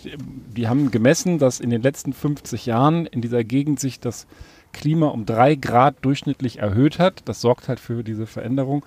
Und der Nerd-Fact ist, dass man dieses Abbrechen der Eisschollen Kalben nennt. kalben, also als ob du so eine Kalb kriegst oder so. Ne? Da kalbt da der Eisberg oder die Eisscholle im Eisberg ab. Ja. Wie auch immer, Eisabbrüche. Und das wird halt, das wird halt immer äh, rasanter und deswegen plädieren wir hier in unseren Dieselbussen für mehr äh, Nachhaltigkeit und ökologische äh, Klimaziele, die wir auch gerne mit einhalten. Aber jetzt mal Spaß beiseite, ich finde es krass. Also ich finde es, Ja. Ja, wenn man es das ist- so liest in Relation, Ja, das, ne? Es ist, es ist absolut krass und äh, jetzt auch unabhängig äh, von der Frage, die der Prollo aufgeworfen hat, äh, irgendwie, äh, hab, ich habe die Frage auch ehrlich gesagt nicht ganz kapiert, ja, ob es jetzt irgendwie vom Festland da abgebrochen ist oder wie auch immer. Ja, ähm, der hat sich so vorgestellt, das sackt halt dann da so ein und drängt, verdrängt dann natürlich Wasser nochmal Ja, zusätzlich. ja, ein Eisberg, der hat ja äh, den größten Teil unter Wasser, ist klar, und dann schmilzt halt das von oben nach. Also ganz unabhängig davon, wie viel, wie viel, wie viel Also hier bei uns im Bus wird gerade herzhaft gelacht. Aber ja, im ja, und es Ganzen ist auch egal, wie, gut. Ja. ob, du, ob du durch diesen, durch diesen Mallorca großen Eisberg jetzt äh, äh, 0,05 Millimeter Meeresspiegelerhöhung hast, das wofür es steht, das ist ja das, äh, Ja. das Dramatische. Ne? Also, Ja, es äh, läppert sich halt auch. ja, es läppert sich, genau. Also deswegen, deswegen fand ich jetzt, das, du kannst ja mal, wenn du da so Experte bist, das ja mal ausrechnen, wie sich das ausgewirkt hat. Aber ich finde, ich finde, wie der Ben Cartwright schon sagt, ist einfach äh, ein dramatisches Bild. Ja, es steht ja für was. Und äh, äh, das ist, äh, also wir, ich glaube, ich glaube, es gibt ja, es gibt ja tatsächlich immer noch viele. Also ich lese ja äh, so wie ihr auch schon für den Podcast, aber auch unabhängig davon alles Mögliche im Internet und auf Welt.de äh, bin ich auch immer mal gern unterwegs. Die haben tolle Wissensbereiche und so weiter. Es ist echt äh, sehr äh, lesenswert, aber was ich überhaupt nicht lesenswert finde, da, da ist noch eine, bei den Chefredakteur auch äh, eine unglaubliche Ignoranz, was den Klimaschutz angeht. Ähm, also für äh, jemanden, der sich nicht viel aufregen möchte und den, das Klima schützen möchte, der sollte da nicht so viel lesen. Aber ähm, ich glaube, wenn ich das, wenn ich das immer lese, dann denke ich immer, ähm, man müsste wirklich äh, mal äh, diese ganzen, diese ganzen Ignoranten, das muss man alles dokumentieren für die Generationen, die nach uns kommen, die armen Schweine, die dann wirklich den Klimawandel aus, ausbaden müssen. Ja. Jetzt habe ich wirklich noch einen Fun Fact hier entdeckt auf dem Bild, das bei diesem Artikel Spiegel Online ist der Herausgeber enthalten ist. Der Eisberg 4320 Quadratkilometer wird begleitet oder so ein bisschen in, in Nähe auf dem Satellitenbild ist ein zweiter Eisberg zu sehen, 3640 Quadratmeter und der heißt tatsächlich Mallorca, aber so wie es ein Deutscher spricht. M-A-J-O-R-C-A, Mallorca. Also eigentlich müssten sie das Teil ja jetzt umtaufen, aber damit bin ich aber auch durch mit dem, mit dem herrlichen Teil. Ich- dann äh, alle Zwölfjährigen, die gerade zuhören, bitte aufregen jetzt. Ja, genau. Zwölfjährige blonde Mädels, das ist euer Einsatz. Ja, Ja. nee, komm. Ja, Komm, ja, junge so, blonde Mädels, da hätte ich was. Ähm, ach so, ansonsten, ich hätte was zum Eis gehabt, aber mach Ach so. du, mach du. ähm, dann, ich meine es auch kurz, also das ist, ähm, und ich möchte jetzt mal, das ist einfach nur eine schöne, rührende Geschichte. Also mal was ganz anderes irgendwie. Also jetzt ähm, keine zynische Verbrämung oder sonst irgendwas, sondern einfach nette Geschichte. Ähm, genau, also wie stellt man sich eine typische Schülerschaft einer Kosmetikschule vor, wird hier direkt gefragt im ersten Satz. Ähm, wird auch beantwortet, weiblich, herausgeputzt und jung. Das wären so die drei wesentlichen Attribute, die hier genannt werden. Ist sicherlich auch ein Klischee dran. Ähm, ja, und in Kanada ist es jetzt tatsächlich so, da hat sich jetzt ein 79-jähriger Rentner an der Kosmetikschule angemeldet. Ähm, und das hat einfach einen rührenden Hintergrund. Ähm, seine Frau, die, ähm, mit der er noch verheiratet ist seit 50 Jahren, ähm, die, äh, da möchte er einfach lernen, wie er ihr das Haar stylt. Ähm, einfach weil sie das selbst nicht mehr kann aufgrund einer Sehbehinderung. Ähm, kriegt sie die Haare nicht mehr, sondern hat sich dann mit dem Lockenstab dann auch die Haare teilweise verbrannt selber etc. Und da hat er äh, den Schluss ge- gezogen, okay, dann muss ich das jetzt wohl machen und dann muss ich das lernen. Und dann hat er sich mit knapp 80 an der Kosmetikschule angeme angemeldet im kanadischen Alberta und ähm, möchte das Ganze jetzt lernen. Auch schminken und Wimperntusche auftragen, damit er das quasi für seine Frau erledigen kann, die das selber nicht mehr kann. Ist das nicht nett? Oh, Ganz- Ja, Taschentücher zücken. oh, ist das schön. Hast du gerade gefurzt? Ich, ich muss ja zugeben, dass ich den beim ersten Halbsatz für so einen Perversen gehalten habe, Ja. der sich da irgendwie. Aber gut, nee, das ist wirklich sehr, sehr romantisch. Ja, siehst du. Also, Genau So, wie der, ist die wie Laune die, wieder Wir hatten gut. doch zuletzt auch so einen äh, älteren Herrn, der sich Computerspiele selbst beigebracht hat. ja, genau. Oder sich Ja, die Playstation hat Schmerzen. machen lassen. Genau. Ich meine, äh, Ja. Rührige ältere Herrschaften und Tiere sind ja eigentlich auch immer, Geht die immer, ziehen ne? ja halt immer. Ja. Wir finden- das geht immer. Ich finde, neben dem Quickie zum Schluss sollten wir auch mal so eine Kategorie alte Leute einführen. Ja, die sind, glaube ich, teilweise ganz witzig. Ja, und die sind unterrepräsentiert, da Ja. hast du recht. Mhm. In diesem Land sind sie nicht unterrepräsentiert. Ja, wäre aber schade, das wenn wir sagen. Aber in diesem Podcast. In diesem Podcast Was, mag das du? sein. Also ich, aber doch ständig da irgendwie Ja. mit älteren Herrschaften Aber hier, unterwegs. in diesem Land wird nur für ältere, also für alte Menschen wird hier Politik und sonstiges gemacht. Also da bitte In ich jetzt Deutschland mal. meinst du? Ja? Ja, fühle ich. das ist tatsächlich so. Also und ähm, und die haben nur noch die wenigsten Jahre was davon. Das ist jetzt ein bisschen böse. Es ist böse, aber es ist true, ganz Yes. ehrlich. Ja, mein lieber Sohn, du zahlst die Rechnung. Das, das ist schon mal auf jeden Naja, Fall klar. Danke, Leute, ne, für die, für die Erde, die ihr mir hinterlässt, die dann. Genau. Ja, du, Danke für nichts, ihr- du zahlt eigentlich sagen, Danke ne? für nichts. Sag ja. ich ja auch, das, sag- das sag ich ja gerade auch. Was ist ja gemein? Aber du bist bestimmt zu Fuß jetzt hergekommen, oder? Das habe ich mir übrigens auch vorgenommen. Wenn sich das erste Kind darüber aufregt, hier über Diesel und so und überhaupt, dann gibt es nur noch äh, Hirse und äh, Fahrrad. Ja, dann wird nicht mehr im Bus rumgefahren und Steak gegessen, dann kann das Kind nämlich Hirse essen und zu Fuß gehen. ich meine, so öffentliche, öffentliche Verkehrsmittel sind, sind ja sogar noch gut, verhältnisweise. Ja, jetzt Fahrrad vielleicht auch. im letzten Jahr gerade nicht so ideal, aber das, die sind ja auch wieder im Kommen, Ja. habe ich Weil ich gehört. tatsächlich jetzt eine relativ aktuelle Studie von der Charité, dass also das Infektionsrisiko in Bussen und Bahnen nicht höher ist als im Supermarkt oder sonst wo an öffentlichen Plätzen sofort. auch. Warum, Der ist auch warum so. auch? Also ich meine, im Supermarkt, da finde ich, ist es teilweise ein Gedränge und Geschiebe. Ja, das ist auch Das nicht besonders hoch, aber es ist halt tatsächlich, ähm, es ist einfach ein minimalstes Risiko. Also insofern, Ja, wir hatten Naja, ja anfangs mal, noch so eine Phase, wo man irgendwie von Nachverfolgung faselte. Das ist jetzt irgendwie über die Monate völlig abhanden gekommen. Ja? Da spielt es vielleicht noch eine Rolle, ob ich den Typ äh, noch finde, den ich da infiziert habe. Im Supermarkt ist das vielleicht noch ein klein wenig leichter. Aber im Grunde, man sitzt ja so für sich. Ja, ich sag mal so, das ist doch mit dem Bus äh, und der, der Bahn auch, äh, das hängt ja auch dann damit zusammen, dass mittlerweile, wenn ich die äh, Straßenbahn bei uns sehe, die ist halt auch nur noch äh, zu 20 Prozent ausgelastet. Wenn aber dann morgens äh, äh, Schulbusse so voll sind, wie man das eben auch aus normalen Zeiten kennt, wo dann jeder eng an eng steht, dann ist das, glaube ich, ein ganz anderes Risiko als äh, in, einer, in einer mehr als halbleeren Straßenbahn. Also das, das, ich sag mal so, da ne, muss man auch irgendwie mal, mal gucken, was man da für, äh, was man da zugrunde legt, äh, solchen, solchen Überlegungen. Ja. Und im Supermarkt zum Beispiel, da habe ich dann äh, die Einkaufswagen, die, mit denen reduziere ich dann, das rechnen die irgendwie aus, die Leute, die da reinkommen. Und dann hast du theoretisch auch äh, keinen überfüllten Supermarkt. Also ich bin noch nie im Aldi oder im Rewe gewesen, der so voll war wie in ein Bus damals, Linie 600, weiß nicht wie viel, oder 529, äh, wo, du, wo du mit deinem Kopf im Achselschweiß vom Nachbarn äh, steckst. Ja, Ja gut, Also- ja zum Beispiel der Achselschweiß gar nicht zwingend ansteckend ist. Aber ähm, Ja, Belüftung Ja, ist aber genau das nicht. Thema. Ja, der Supermarkt ist ja allein schon durch die räumlichen Maße recht gut durchlüftet. Und in der Straßenbahn, wer schon mal im Sommer Straßenbahn gefahren ist hier, weiß, äh, da ist äh, frische Luft Mangelware. Also das ja, ist tatsächlich ein das Thema. tatsächlich ja aktuell, glaube ich, eher so ist, dass da die Fenster alle auf sind, eben aufgrund dieser Ja, Belüftungsvorgaben. ja. Äh, ja Vorgaben. meist, meistens zumindest. Genau. Und was diese Schulbusse angeht, ja, das mag sicherlich sein, dass die Schulbusse voll sind, aber die Klassen ja dann auch. Also ich meine, die Schüler sitzen ja danach auch in den nicht mit irgendwelchen Belüftungsgeräten oder sonst wie äh, ausgestatteten Klassenräumen. Haben also wir zufällig das einen ist, Schüler hier anwesend? Ja. ist, Sag mal, wie ist, ein denn das hier mit, Betroffener? mit gegenseitig testen? Das ist doch für den Arsch, oder? Hm, was nee? Nase. Das, die testen in der Schule, Ja, die, also die, die Schnelltests, die, die wir da machen. Ja. Naja, die Sache ist halt, wir setzen uns in den Raum, normal halt, normale Sitzordnung, alle ziehen ihre Maske runter und äh, fangen an mit dem Teil in ihrer Nase rumzupulen und dann, ah, und dann, und dann sagt einer, ah, ich bin positiv, Leute, ich bin positiv. Nachdem alle ihre Maske unten hatten und sich gerade getestet haben.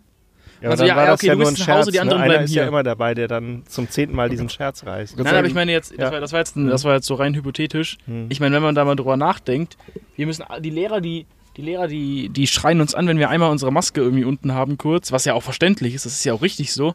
Aber dann auf der anderen Seite setzen wir uns alle in den Klassenraum, am besten noch mit geschlossenen Fenstern und Türen und ziehen alle ein, einfach mal schön für eine Viertelstunde unsere Maske runter, um da diesen Test zu machen. Ja gut, da muss man das aber cleverer organisieren. Das ist ja jetzt kein Problem von dem Schnelltest, sondern ein Problem von dem, der es organisiert. Dann musst Ja. es halt besser organisieren. Das muss halt schneller gehen. Also habt, habt ihr in der Schule nie Schwimmen gehabt? Also da geht es doch auch, dass man zügig die Badesachen wechselt, ohne dass hier groß irgendwas raushängt. Ja, das ist doch eigentlich in dem Alter möglich. und, nach dem, und nach dem Baden direkt unter die Dusche und nicht noch nass rumstehen. Ja, gut. Ja, Prollo, du nicht oder was? Was? Du bist direkt mit dem, mit dem schönen Chlorwasser äh, direkt in die trocken, noch nicht mal abgetrocknet, direkt in die Klamotten rein, oder? Ja, ich bin quasi im. Schön äh, auch den Fußpilz mitgenommen in die Schuhe. ich bin mal in Frankreich aus einem Schwimmbad geflogen, weil ich äh, diese normalen Schwimmshorts anhatte. Und äh, ich habe das da nicht so ernst genommen. Die legen da Wert darauf, weil die Leute teilweise das als Unterhose haben, wollen die die per se nicht mehr im Schwimmbad sehen. Und ich äh, hatte dann die Wahl, mir irgendwie äh, zu gehen oder so eine äh, Leih, äh, so Eine Leih- Leih- Leihtanga äh, anzuziehen. Ah, Sehr schön. aber noch einen Tripper danach. Ah, und was hast du gewählt? Tripper. Naja, ich sag mal so, der war schon ein bisschen eng, aber war okay. Ja, immerhin. Ja, Sachen gibt's. Bilder. Ja. So, Ja, wenn es dann kneift. So, also ich habe mein, ich hab mein Pale Ale leer. Ich würde noch, ich würde noch ein, ein äh, bisschen was verteilen können, aber ich glaube, ihr schlürft hier nebenan noch, ne? Ja, Ich hätte noch ein, ich hätte noch ein polnisches äh, Spezialgetränk im Glas. Oh. Ich kann das auch wohl dosiert Aber ich muss noch Taxi Hast du fahren. eigentlich, hast du eigentlich, hast du eigentlich heute unseren Spezialalarm, unser neues Ja, Tool hier Ja, eingestellt? ja, natürlich. Aber heute kommen wir vielleicht nicht aus dem Pushen, keine Ahnung. Wir haben noch, wir haben noch Zeit. Ja, Also, super. Dann mach du doch dein Spezialgetränk fertig und ich erzähle gerade, was ich eigentlich zum Thema Eis Ja. bringen wollte. Allerdings passt es nicht so ganz. Ähm, Aber möchtest du denn noch einen Schluck Spezialgetränk? Sammer? ja, einen Schluck nehme ich. Womsa? Pilsner aus Polen? Ja, komm, einen Schluck nehme ich. Ich habe hier das Ale noch nicht alle, aber ist ja egal. Das, Ja, du, Genießer trinken komm, das geben wir den Hasen dann. also zum Thema Eis fiel mir hier nur ein Beitrag ein, den ich hier noch rausgekramt habe. Ähm, ähm, die, die Hertha und Berlin. Äh, was fällt euch dazu ein? die Gar Hertha nichts. und Berlin, da fällt, mir, äh, da fällt mir der Investor Windhorst ein, der Windhund. Ja. Der Windhund, ja. Und äh, es fällt mir ein riesengroßes Olympiastadion. Weißt du, fällt mir habt ein. ihr eigentlich nur Fußball im Kopf? Was Ja, aber ihr ich- die? Hertha mal, Berlin, was soll denn denn da einfallen? was seid für da, fällt, da, Pflaumen, fällt mir noch, da fällt mir noch ein, dass die einen Bär, Bären haben, der Herr Tinio heißt, wo die eigenen Fans den mal mit den Worten Bär, du Futze, Bär, du erzählt. aus der, aus der Fantribüne vertrieben haben. Das fand ich cool, aber ansonsten Ey, Fußball. Fußball, Fußball, ey, ihr redet nur über Fußball. Ihr habt doch auch Aber du hast doch nach Hertha gefragt. Ja, natürlich, aber es geht doch um die Eisbären Hertha in Berlin. Eisbären. Doch Eisbären. Hertha, die heißen doch nicht Eisbären Hertha, das sind die Nein. Eisbären. Hertha ist doch Mann, eine Wurst, oder? Der Berliner. Zoo. Ist was für Der dich. Berliner Der Berliner Tierpark. Zoo. Hier, sag mal, jetzt lässt du auch den, Ja, du den hier hängen verhungern, wie, Ja. wie sonst den Beef. Das ist echt. Also, das, das, hat ist er der. Beweis, Beef, es ist nichts Persönliches. Ja, es, Das ist, ist es einfach- hat Tradition. Sag mal, es ist Ignoranz. Doch, das ist was, was er nur Ignoranz. vertan. Also, im Berliner Tierpark gibt es eine Eisbärin, eine Junge, die heißt Hertha. So. Und jetzt haben sie äh, totales Drama. Es ist, sie haben jetzt rausgefunden, jetzt halt, schnallt euch an, haltet euch bitte echt fest jetzt. Achtung, ich mag es kaum sagen, Das aber ist ein Junge. nee, also sie ist das Ergebnis von Inzucht. Tja. Das ist so, so dramatisch. Hat sie Die- Buckel? Ich ziehe jetzt keine Vergleiche zu Hertha, dem Fußballverein. Hat da einer was mit den Formularen vertauscht? Normalerweise sind die Zootiere doch immer schön Ja, durchregistriert. Prollo, Mensch, du, du führst uns Ja, ich weiß auf die Bescheid. richtige Fährte. Ich lese nämlich im Zoo immer die, äh, diese Plaketten am Käfig und nicht immer nur hier äh, Fütterchen und so. Ja, also die kommt wohl irgendwie, die Eisbärenmutter Tonja, ja, die ist irgendwie im Zoo in Moskau. Und da haben sie wohl im äh, Jahr 2009 ähm, bei der Geburt falsche Papiere äh, der zugeordnet. Und ähm, daraus ist dann eben, äh, oder daher ist dann eben nicht aufgefallen, dass die Eltern eben äh, Geschwister waren. Und jetzt ist, äh, wie gesagt, das ähm, Jammern groß, äh, der ähm, wer sagt das hier? Der, der, der Direktor Knieriem heißt er, glaube ich. Für die verantwortungsvolle Arbeit des Erhaltungszuchtprogramms ist dieser folgenschwere Fehler ein sehr bedauerlicher Rückschlag. Und ähm, die darf jetzt nämlich auch keinen Nachwuchs kriegen.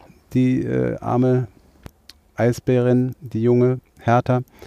Und ähm, das führt auch irgendwie jetzt die, bringt auch wieder den, den, die Tierschützer, den äh, hier diesmal den Deutschen Tierschutzbund auf den Plan. Der James Brückner, der Leiter des Artenschutzreferats beim Deutschen Tierschutzbund, der sagt, das sei ein Desaster für die ohnehin fragwürdigen Zuchtbemühungen für Eisbären und fordert, dass man das aufgrund des äh, eben geringen Genpools, der eben zur Zucht nur äh, vorhanden ist, dass man das eben komplett einstellt. Aber dann sterben die doch aus. Äh, im, Im Zoo, ja. Und das ist jetzt, wir haben es ja jetzt so ein bisschen und ich auch äh, humoristisch äh, eingeleitet, aber man kann ja darüber auch tatsächlich eine ähm, ernste Diskussion führen. Inwiefern ist es denn, das ist ja so ein bisschen die Frage, die dahinter äh, steht, inwiefern ist es denn nötig, sinnvoll, wichtig, Tiere, die vom Aussterben bedroht sind, in Zoos in Europa, wo auch immer auf der Welt, wo sie eigentlich gar nicht leben, zu züchten, zu erhalten, Zuschauern, Kindern und so weiter zugänglich zu machen. Was meint ihr dazu? Also ich habe es ja nicht so mit Kindern, aber ich glaube allein schon, äh, es gibt ja auch die Bemühungen, dass man die irgendwie, äh, wenn die sich dann ein bisschen vermehrt haben, wieder auswildert. Ja, also das finde ich schon äh, durchaus ein sinnvolles Vorgehen. Ja, aber doch nicht Zootiere. aber jetzt nicht so Berlin. angaffen. Ja, weiß Dann ich kommt nicht, wie dann die, deine äh, Antarktis an der Ecke. ich weiß es ja nicht. Hertha. Ich zieh dir ab, wa? Ja gut, die Hertha, die hat es dann schwer in der. Ja. Aber hat denn die Hertha jetzt irgendwie einen Gendefekt durch diese Inzucht oder ist es jetzt einfach nur, dass man das prophylaktisch sagt, besser nicht weiterverteilen? Ja, die ist halt Instagrammer geworden. Also ich glaube, ich glaube, man, man äh, also für sie bedeutet das nichts, das steht hier drin. Also das äh, für die für die arme Hertha ist letztlich äh, die Konsequenz nur, dass sie keinen Nachwuchs haben wird. Ähm, also ansonsten hat die keine Konsequenzen zu befürchten, keine Behinderung oder ähnliches. Ähm, aber man macht es halt äh, sicherheitshalber dann nicht weiter, das, das Zuchtprogramm. Und das ist halt wohl, es ist anscheinend so, dass Eisbären so knapp sind, sage ich das jetzt mal, Ja. äh, in dieser äh, Zoowelt, dass, dass man sich ohnehin schon weltweit äh, vernetzt, um, um so, ein, so eine Zucht äh, aufzubauen. Und ähm, dass dort, äh, dass da dann eben, äh, selbst wenn man mit Moskau zusammenarbeitet, es irgendwie passiert, dass da, dass da äh, so eine Inzucht, Ja. eine Inzucht passiert und der Nachwuchs Das ist vor allem richtig tragisch, sag mal, weil Berlin, da fällt mir ein, war das nicht auch in Berlin der kleine Eisbär Knut oder so? Oder nee, Knut ist aus dem Fernsehen, aber da gab es auch diesen kleinen, drolligen Eisbären, der Ja, in ja. der, in der Ja, ja. Bild so für vor, vor Ja, ja. 15 Jahren und der ist dann auch gestorben, wo der Tierpfleger, der auch Ja, ja. inzwischen gestorben ist. hieß der nicht Knut Ich, tatsächlich? ich glaube auch, also vielleicht verwechselt, es gibt auch, glaube ich, Knut, gibt es doch nicht auch eine Fernsehserie oder nee, der heißt anders, ne? Aber jedenfalls, nee, der heißt Lars. Im Fernsehen, der heißt Lars, ja, danke. Den, den kenn ich Und in noch. Berlin, der hieß Knut und dann ist der Tierpfleger ist dann irgendwann an Krebs gestorben, der ihn sehr persönlich mit der Flasche aufgezogen hat. Und dann ist, glaube ich, dieser Knut-Eisbär nicht, nicht wegen gebrochenem Herzen, sondern an einem anderen Grund auch verstorben. Der hat es auch nicht geschafft. Und jetzt haben die wieder so einen Volltreffer da gelandet. Also dieses Zuchtprogramm, ja, ist tragisch irgendwie. Ja, Also ja, ich es finde- ist, es ist tragisch und ich, ich meine, ihr habt, ihr seid jetzt irgendwie noch nicht drauf eingegangen. Also ich persönlich sag mal gerade meine Meinung dazu. Ähm, Tierschutz äh, finde ich ist total hohes Gut. Ja, ich bin selber da auch äh, so, so ein bisschen zumindest finanziell monetär aktiv. Ähm, aber ich finde es ehrlich gesagt super wichtig. Ich finde Zoos super wichtig. Ich finde es super wichtig, dass den, ähm, den Menschen, die in hier in der industrialisierten im Westeuropa groß werden zum Beispiel, dass die schon von klein auf auch die Faszination von Tieren kennenlernen. Aber müssen die, müssen die wirklich, also ich hinterfrage das jetzt, aber mal müssen die wirklich einen Eisbären in Berlin, da gibt es ja zwei Zoos, weiß nicht welcher das jetzt war, in Berlin kennenlernen? Oder reicht das nicht, dass sie sich da irgendwie Netflix oder YouTube oder was weiß ich was angucken und vielleicht mal irgendwann das große Glück haben, so ein Tier in, in freier Wildbahn zu sehen? Also wo ist der direkte Mehrwert? Also ist das, ist das so dieses Pädagogische, was du da glaubst, weil nur das, was du siehst, willst du auch schützen? Oder Also ich Ja. glaube, dass da, über Netflix lässt sich der, der Gesamteindruck halt nicht sinnvoll vermitteln. Ja, wer schon mal ein, den, einmal den unfassbaren Gestank von so einem Streichelzoo hinter sich gebracht hat, weiß, äh, das ist was anderes. Ja, und auch Beim wenn du so ein Tier mal rennen ja siehst, für gemeinhin keine Eisbären rum. Das Also war ich doch nur ja ein Beispiel. Nicht, ich rede jetzt nicht von der Ziege, Ja. die da hinkackt, sondern von einem Eisbären, Alter. Ein Ja, Eisbär gut, aber- kackt aber auch. Also Ja. es ist ja dann, also ja, so ein Ich Alter. geht's noch? Meine Güte. hat sich Ich habe verschluckt. mich total verschluckt. Weil, aber weil, wie kann man denn ein Eisbärengehege mit einem Streichelzoo vergleichen? Ja, aber worauf Also, Du hast Ja, eh nicht aber- so mit den Kindern, ne? Kann das sein? Also- aber der Prollo, der will aufs Prinzip hinaus. genau. Und, und da muss ich ihm recht geben. Natürlich, man kann für den Eisbären natürlich in Frage stellen, ist es jetzt tatsächlich äh, äh, notwendig, dass es ein Eisbär ausgerechnet Ja. auch sein muss. Ja? Richtig. Natürlich kannst du diese Frage stellen und vielleicht ist es nicht ich notwendig. stelle die Frage. Aber, aber, aber jetzt, um es aufs Prinzip runterzubrechen, da gebe ich dem Prolo recht, du kannst durch keine Fernsehsendung, durch, ob das jetzt Netflix ist oder Arte oder weiß der Teufel was, kannst du meines Erachtens nicht auf dieselbe Art und Weise Tiere näher bringen, wie wenn Kinder, insbesondere Kinder, um die geht es mir hier, äh, die, die Tiere live sehen. Ja? Wenn ich hier an meinen äh, Kumpel Mike denke, der eine Dauerkarte im Kölner Zoo hatte, äh, warum gehen denn die Leute mit ihren Pens da ra- rauf und runter, hin und her, weil die Kinder sich dafür begeistern? Na, und, weil es ne? im Kölner Zoo in dem Fall auch einen hundescheiße-freien Spielplatz gibt. Ähm, das muss man dazu sagen, weil das ist tatsächlich auch ein ganz wesentlicher Faktor gewesen. Nichtsdestotrotz, ähm, ich würde aber auch so ein bisschen mal in Richtung Bens äh, äh, Argumentation nochmal gehen. Ich hatte eben schon dreimal einen Versuch gestartet, aber irgendwie kam ich nicht so durch. Ähm, also ich würde schon die Frage stellen, ob das dem Tierwohl dient, da irgendwelche Eisbären mit riesigem Aufwand äh, versuchen zu züchten, damit man immer noch mal zwei, drei Eisbären im Zoo dann präsentieren kann, hier und dort und dort und hier. Oder ob man es dann doch vielleicht äh, bei dem Beispiel Eisbären doch eher mal versuchen sollte, den natürlichen Lebensraum einfach mal zu erhalten, weil das ist, genau. glaube ich, das, äh, die, die, die sinnvollere äh, Herangehensweise, anstatt da irgendwas zum Begaffen im Zoo recht, zu haben. Beef, das, aber das eine schließt ja das andere nicht aus. Es ist ja nicht so, dass du sagst, dass du sagst, ja, wir haben die Eisbären im Zoo und deswegen ist uns jetzt der Nordpol egal.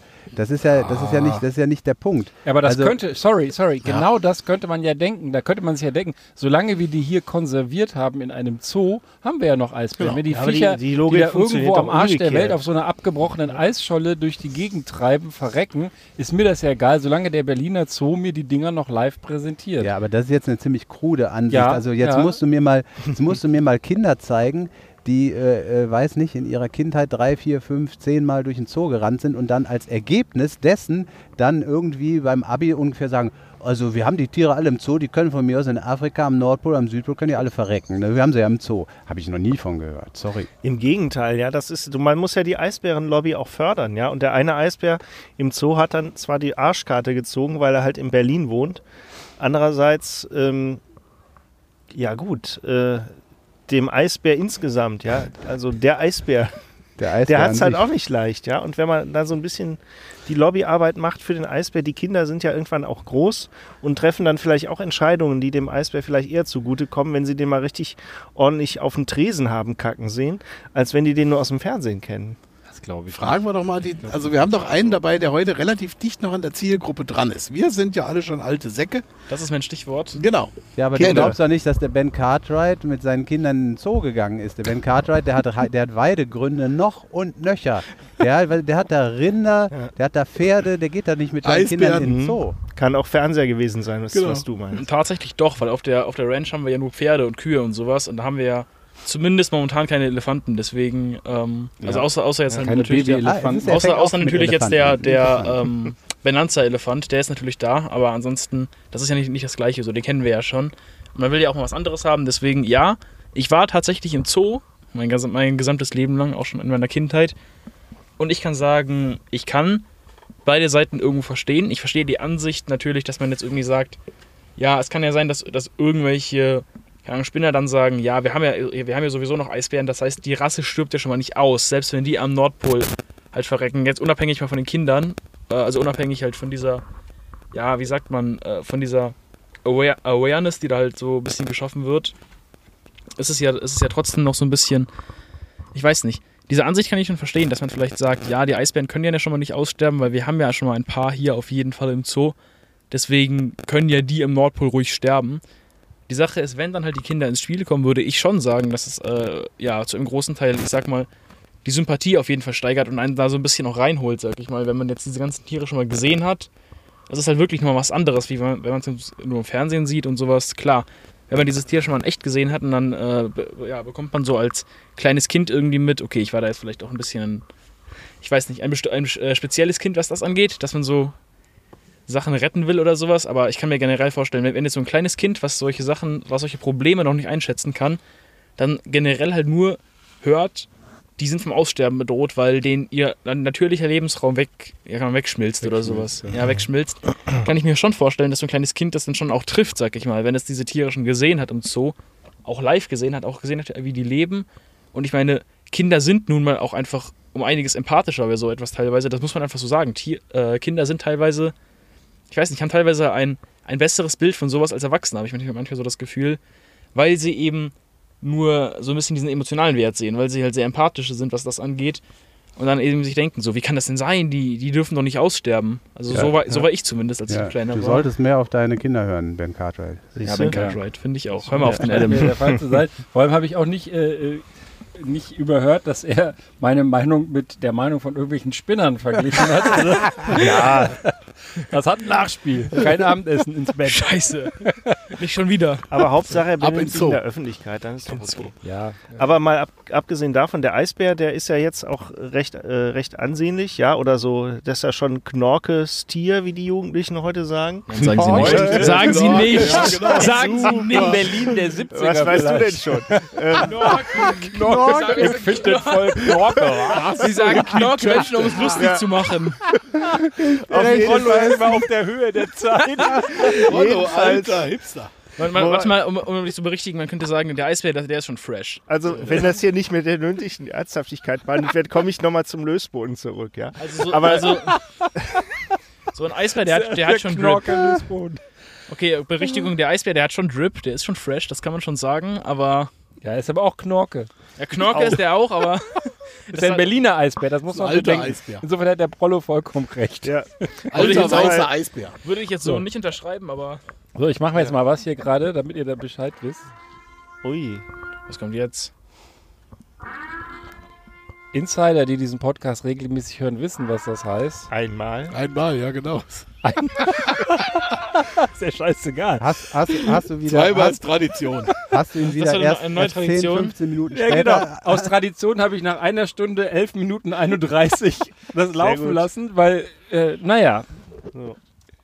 es hat schon äh, ja seinen Grund. Wir sind hier, ich schneide ja wahrscheinlich mindestens 10 Minuten raus. Nein, Quatsch, aber wie denn? Willst du den Sommer wieder rausschneiden? Ja, wie ja. immer. Der wird gedisst, der fühlt sich ja gedisst. Der Sommer, der Sommer ist gerade im Sitz. Nur mal für die, wir gefahren? machen wieder ein bisschen äh, ver, ver, vertonten Podcast hier. Wir haben ja keinen YouTube-Livestream. Wir sollten es vielleicht haben, weil der Sommer, die coole Sau, der sitzt da seit ungefähr einer Dreiviertelstunde mit seinen Füßen aus dem Auto heraus. Ich habe Fotos das gemacht. Das ist ein Fuß. Ja, stimmt, das ist ein Fuß. Ich dachte, du hast nur diesen einen. Aber den anderen hat er aus dem rechten Fenster. Ja, nee, das wäre nicht schlecht, das wäre nicht schlecht. Genau, der Spagat, sag mal, aber das, ähm, das ist ein herrliches Bild, wie du da siehst. Ja, ich sitze hier halt Knorke. Ja, ja das hat was. Ja. Aber das war gerade dein Zeichen für den Quickie. Es sei denn, jemand auch. anderes hat einen Quickie heute. Ich habe keinen.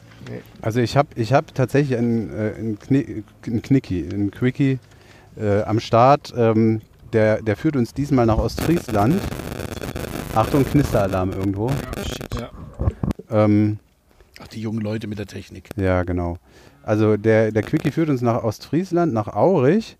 Und wir, wir hatten das Thema schon, ähm, da kann der äh, Adam ja auch, der Adam ja auch äh, vielleicht noch was zu sagen. Corona-Schnelltest in der Schule ist nämlich das Thema. So, und was war passiert? Ähm, Kinder einer Klasse hatten irgendwie Kontakt zu einem positiv getesteten Kind, weshalb das Gesundheitsamt dann äh, bei der Klasse einen Schnelltest angeordnet hat. Also ich weiß jetzt nicht, wie da so die Rahmenbedingungen sonst sind. Die gibt es ja bei uns in Nordrhein-Westfalen sowieso zweimal die Woche. Aber okay, ist so jetzt gewesen. Ähm, was ist daran das Aufregende? Die Mutter fand das von, die Mutter von einem Kind, äh, das da getestet wurde, fand das überhaupt nicht witzig und hat den zuständigen Mitarbeiter des Gesundheitsamtes wegen Körperverletzung im Amt angezeigt und hat ein Attest einer Allgemeinmedizinerin vorgelegt, wonach ihr Kind unter anderem eine schwere, ein, ein schweres psychotisches Traumata ähm, durch den Test erlitten habe.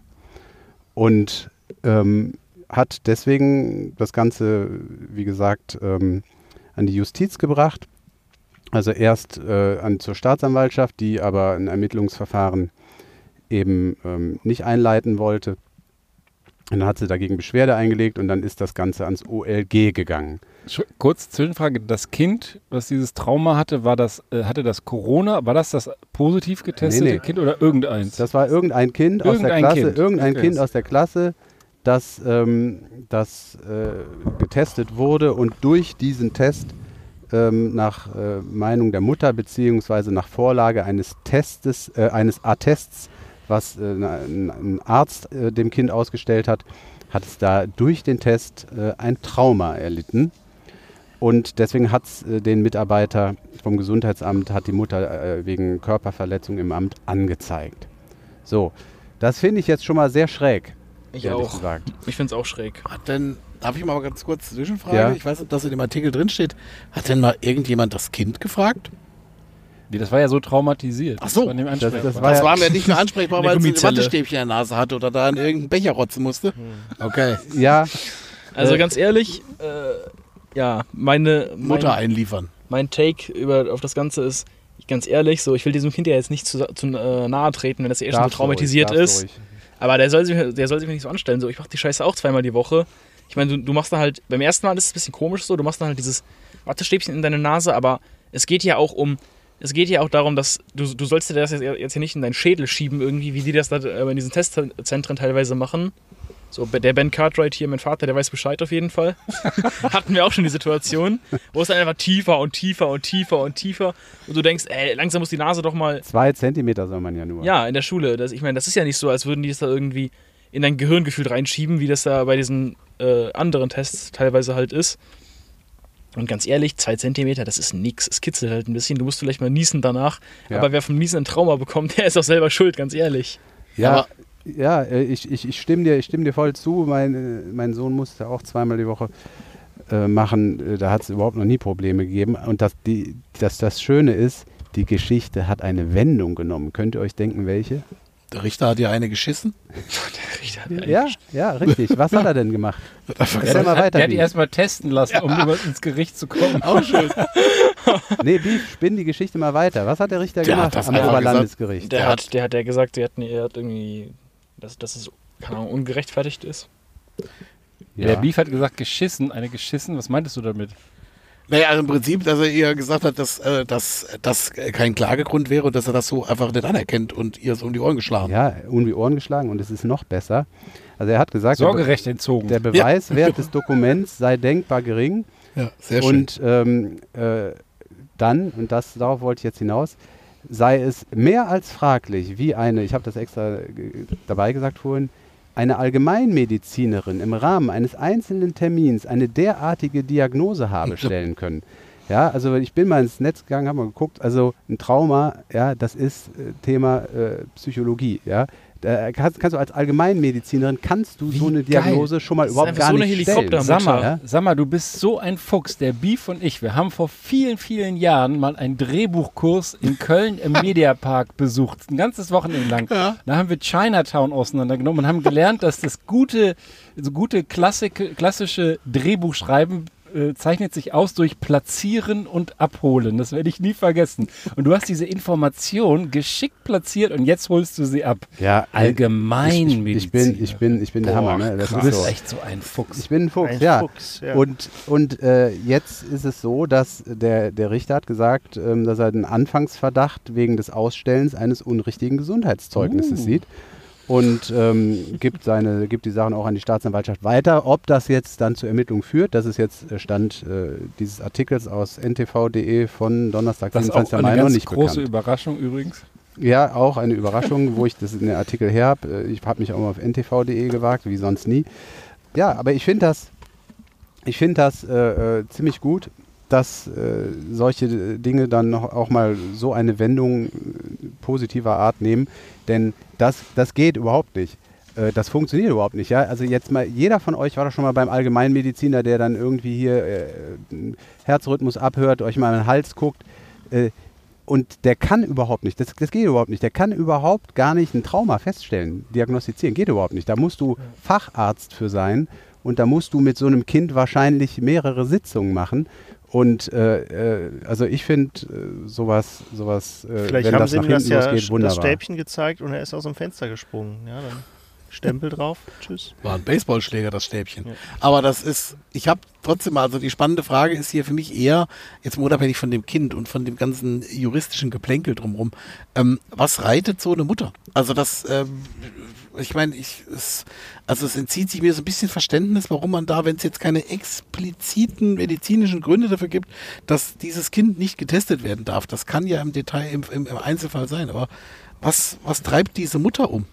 Also ja, weil ist das dann die, auch hatten, die hatten einen Tennisurlaub geplant und da wäre ein positiver Test denkbar das ist ungünstig. natürlich So eine- schwierig. in die Richtung vielleicht. Genau, ja. das ist dann so ein bisschen wie dann, wenn ich es nicht weiß, dann Wie- ist es auch nicht Ja, aber er war doch anscheinend negativsten, sonst wäre das Kind ja nicht in der Schule geblieben Ja. oder was. Beef, ich kann es dir, ich kann's dir auch nicht sagen. Ich weiß nur, dass es ja nach diesem Urteil in Weimar gab es auch irgendwie auch so einen, so einen Juristen, der dann irgendwie gesagt hat, äh, dass das Maskentragen irgendwie, keine Ahnung, äh, Kinder so gefährdet. Das war äh, ein Familienrechtler, der dann irgendwie direkt mal eine Verfügung rausgehauen hat und die Schule angewiesen hat, die Maskenpflicht äh, äh, auszusetzen, was er, was er gar nicht konnte, da war er gar nicht für zuständig, das nebenbei gesagt, aber da gab es etliche Eltern, die sich da dran gehangen haben. Ich, ich weiß nicht, was, was, die, was die Eltern so rumtreibt. Ich habe selber eine wirklich echt richtig gute Freundin von mir, äh, wo, die ich in diesem Punkt auch Tests nicht verstehe, die das auch ablehnt, die das aber machen lässt. Ja, sie lässt es machen äh, entgegen ihrer, ihrer Überzeugung, äh, weil das Kind sonst am Präsenzunterricht nicht teilnehmen kann. Ich habe leider noch nicht herausgefunden, was das Problem, äh, was ihr Problem mit diesen Tests ist. Ich, ich verstehe es auch nicht mehr. Hm. Naja, Wir werden sehen. Ja, Genau. irgendwie schwierig. so, um jetzt Ah, keine mich äh. Pinkeltraumata oder sonstiger Dinge zu erleidigen, äh, erleiden, Ja, fühle würde ich ich gerade ein sagen. bisschen. Ja, es drückt, die Es- Blase drückt. Ja.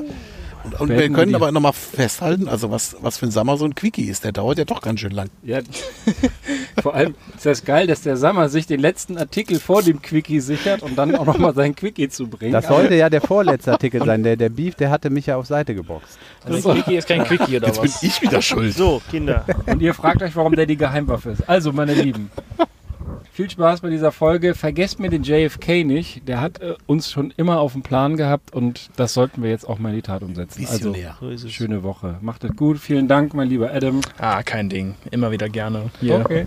Ja, und Tschüss. Wieder eine spannende Folge. Benanza Online neigt sich dem Ende mit Dramatik, Platzieren und Jetzt Abholen. laber nicht, wir müssen aufs Klo. okay, komm, so. mach raus, mach raus. Tschüss. Scheiße, Ciao. jetzt nicht mehr. Er hat mir meinen einzigen Moment, er hat mir meinen Time to Shine genommen. Aber egal, ich verstehe schon.